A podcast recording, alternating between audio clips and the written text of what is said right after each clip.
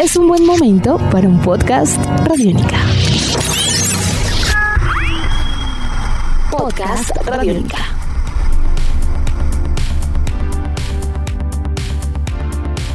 Amigos, bienvenidos a una nueva entrega de En Descarga Radiónica, el podcast. Esta entrega en la que siempre recorremos estos temas que nos llaman mucho la atención: videojuegos, series, cómics y muchas cosas más. Yo soy Diego Bolaños Estrada, arroba Bolanos Estrada, y como siempre, el burro por delante, porque acá la persona importante es Iván Samudio, arroba Iván Samudio 9, arroba piloto.espacial.3000, quien es el adalid de las guicadas al aire y en radionica.rocks. Iván, buenas tardes, días, noches eh, o lo que pase en Alfa Centauri. ¿Cómo va? ¿Todo bien?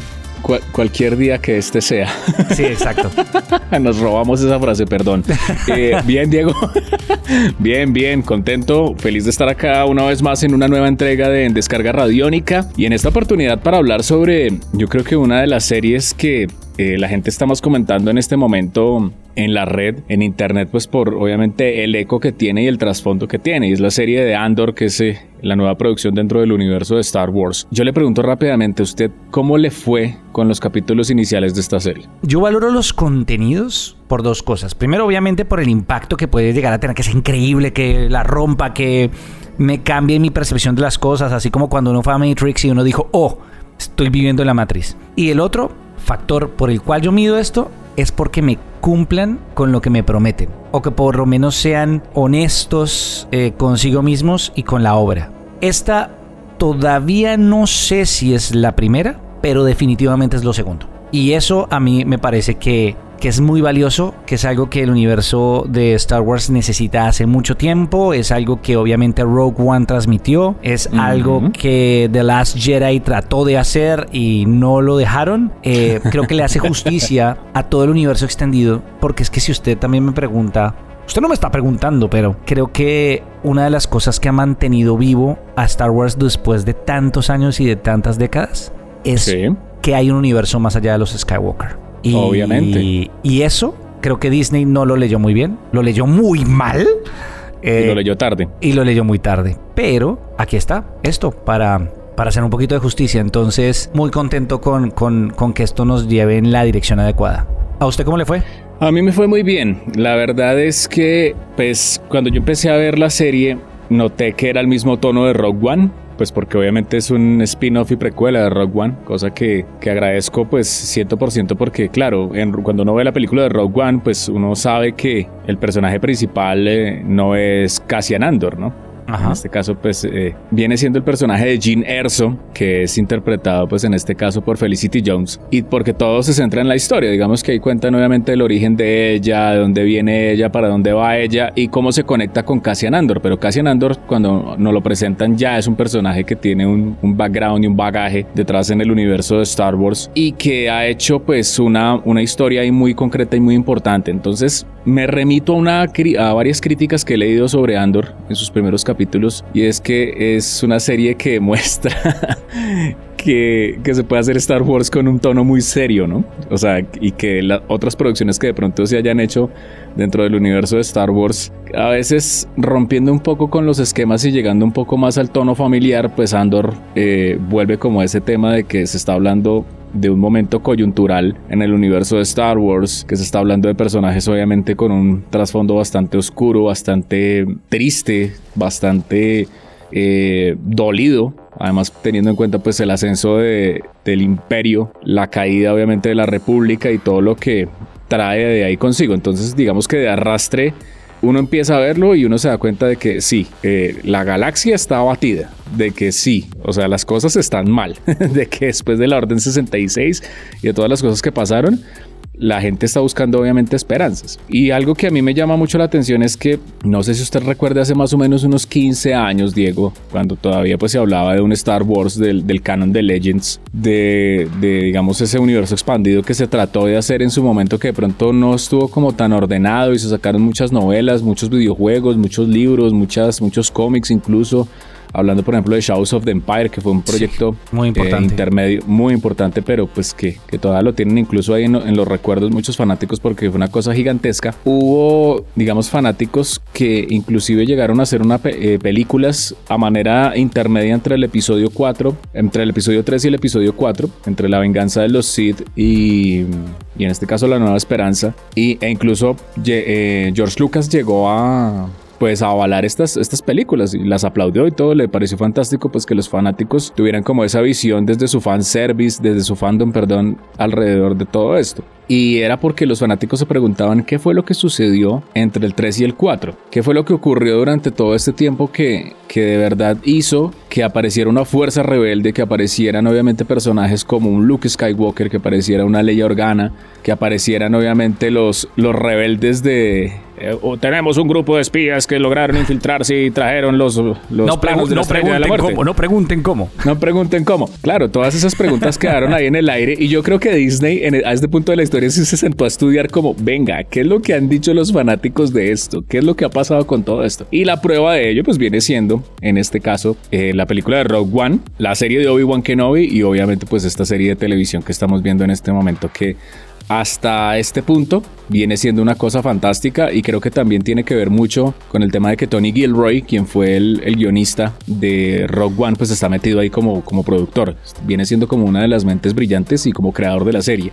Entonces creo que ahí hay una conexión y hay un respeto profundo y directo obviamente con ese pequeño universo que se empieza a consolidar a partir de, de, One y que habla acerca de la creación y la fundación de la fuerza rebelde en el universo de Star Wars, que creo que es una es como un punto coyuntural de muchas cosas. Creo que la fuerza rebelde lo es todo, ¿no? La fuerza rebelde equivale a muchas cosas, eh, la conexión con los Jedi, bueno, tanto, tantos temas obviamente de redención que hay por ahí para mirar. Yo creo que dentro de todo esto mm, y el valor más importante que tuvo Rogue One y lo que no supieron entender en su momento en Disney era dimensionar de verdad que esto era un universo, que esto era una galaxia. Si quieres, no, no metamos universos.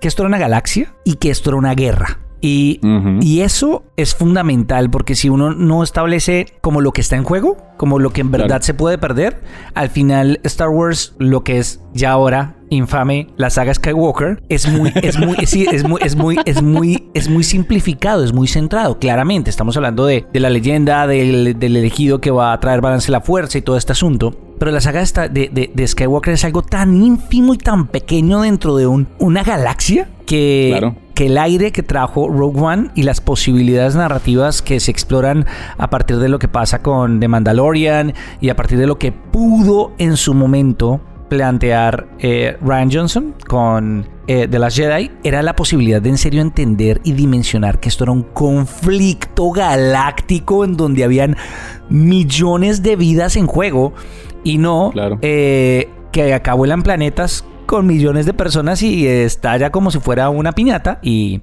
y ya. Eh, sí, estamos hablando de genocidios a una escala intergaláctica que, pasan desapercibidos. Entonces, claro. este tono de guerra le da, le da importancia a lo que está pasando, hace que lo que sucede demuestre todo lo que está en juego y eso hace que uno se interese en la historia. Porque no son cosas que, ah, no, mañana otra, ah, no, pues construimos otra estrella. A ver, ojo, ojo, no me van a destruir en redes. O sea, yo amo Star Wars, pero pues también sí entiendo que la dinámica de destruir una estrella de muerte, hago otra, destruir una estrella de muerte, hago otra, destruir hago otra, hago un planeta. Después hago una flota de naves con el poder de la estrella de la muerte. Exacto, sí, es como, es como, es como, hay más cosas para contar, ¿no? Seamos honestos, yo, yo, hay que ser autocríticos con, con aquellas cosas que uno ama, sin contar que obviamente hay cosas buenas buenas y cosas malas. Insisto, hay gente que, que odia el, eh, los últimos Jedi para mí era la dirección adecuada. Pero lo más bonito es que esto va a ser un punto de partida para, para muchas personas a explorar esos otros universos que usted decía muy bien. Lo, lo veíamos en, en, Shadows of the Empire, que cuando yo estaba niño, pues era como, ok. Y claro, cuando aparecía Darth Vader una vez en algún momento, en algún cómic que tenía, que tengo yo de hecho todavía, era como, por Dios. Eh, es decir, estamos, es que claro, es como si, como si uno estuviera por la calle y se encontrara el presidente de un país. No son cosas que pasan todos los días. Y, pero, pero lo hace que uno se identifique más y se conecte más. Y eso nos va a hacer que la gente se pueda conectar con videojuegos, con series animadas, con historias que no tienen a los Skywalker. Y ese es el gran elemento que trae esto a la mesa me parece un triunfo, me parece un logro muy grande y espero que sea la primera de muchas historias bien hechas que entiendan dónde está el tono. Eh, incluyendo que Obi-Wan a mí me gustó mucho, pero era una película regular, vuelta serie, que bueno, listo, gracias. sí, ya, chévere. Todo bien, gracias. Listo, todo bien. gracias por, gracias por el fanservice. Exacto. Gracias por hacernos felices, listo.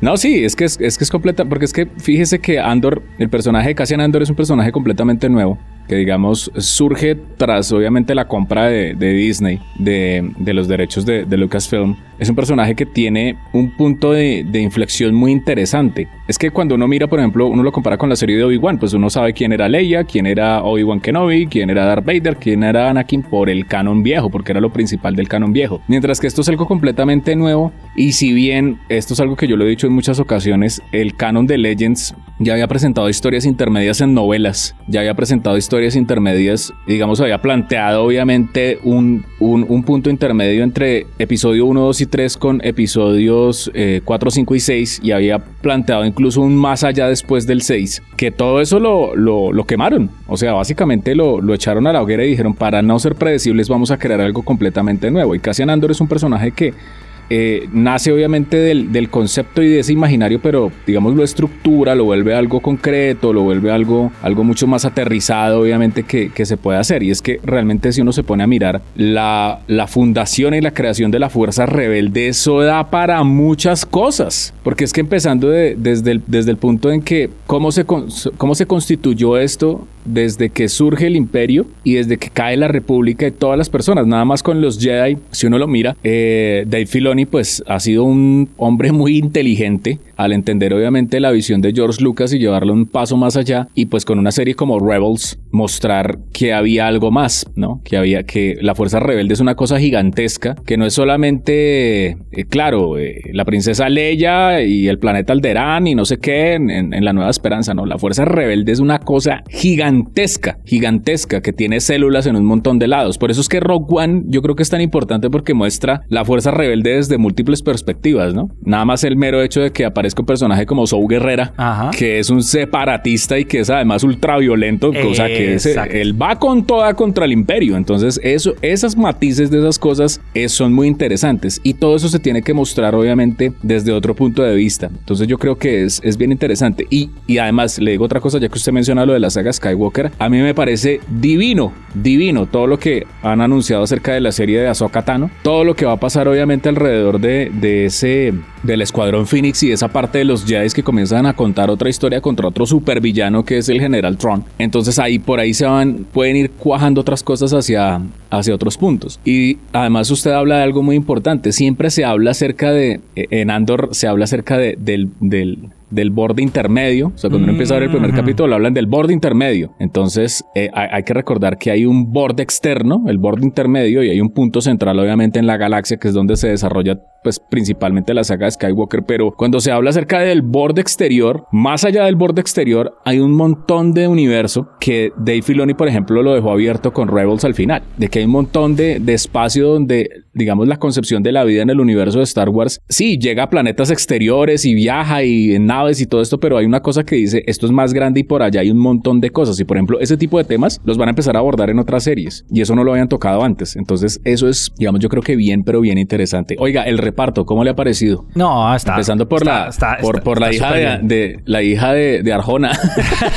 muy bien, muy bien. No, no, no, no, no, el reparto, el casting. O sea, aquí tenemos que hablar que claramente es una serie que está bien pensada, que ha sido también fiel a la propuesta. Creo que en, toda la prensa que se ha hecho las entrevistas de productores, directores y actores, todos están ahí metidos. Creo porque, porque Disney entendió lo que funcionó y no va a tratar de, dañarlo. Yo, yo creo que todo está, está muy bien, está muy claro. Eh, hay una representación hay un elemento de inclusión, pero está hecho pilo, no es forzado. Creo que esto es, es el camino. This is the way. y, eh, sí, aquí van a quedar dos cosas con las que yo quisiera ir cerrando este, este podcast. Es uno, This is the way. Y Ryan was right. Ryan estaba bien. Tenía razón. No lo dejaron pero tenía razón. Eh, bueno, eso, es un, eso tiene tanto de alto como de ancho, ¿no? Obviamente porque pues el tratamiento que hay mucha gente que está ofendida con lo de, con lo de Luke Skywalker, bueno, bien, pero, pero en verdad Ryan Johnson demostró una cosa y él, incluso hace poco eh, le preguntaron pues por los cinco años de la película, ¿no? Y él decía que, que él se sentía muy orgulloso de la, del resultado de la cinta a pesar de todo el backlash que le dieron, porque al final él quería desafiar a Star Wars para que se convirtiera en, ¿En, algo, más? En algo más. En algo más. Y esa es la, y esa es la, la, respuesta ahí en ese punto. Eh, oiga, bien, ¿sabe qué, me ha gustado bastante? Stellan Skarsgård. Creo que... Ah, la verdad es que él, nunca decepciona. No, nunca, nunca, decepciona. Nunca decepciona. Entonces, bien por ese lado. Creo que la serie, pues, eh, la habían anunciado hace un montón de tiempo y bueno, había tenido problemas obviamente también con el tema del COVID-19, pero bueno, ya, ya es una realidad y esta es la única serie aparte de Mandalorian, que tiene segunda temporada ya anunciada. Sí, porque digamos que, bueno, Obi-Wan no se sabe, eh, digamos que hay, hay, muchas cosas ahí, pero esta serie de entrada dijeron esto va a ser largo. Y es porque se, se, yo creo que se dieron cuenta también de que contar el ascenso de la Fuerza Rebelde necesitaba una serie de 12 capítulos. Tiene mucho potencial y tiene mucho potencial y de ahí se pueden desprender spin-offs de lo que quieran y se van a dar cuenta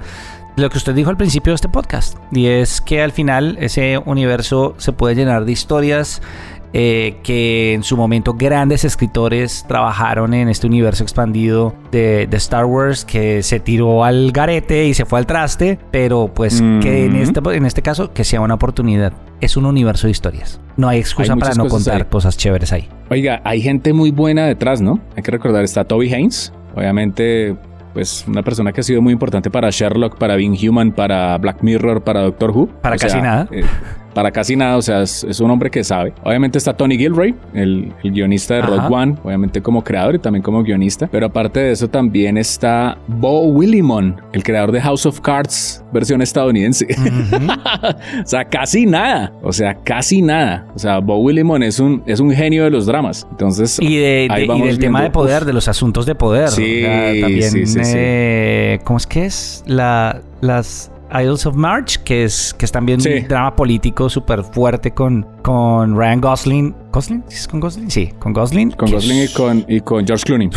Que también es un película muchos asuntos de poder. Y eso es lo que necesitamos. Eso es lo que necesitamos. Sentir que hay muchas fuerzas. Sentir que las cosas importan.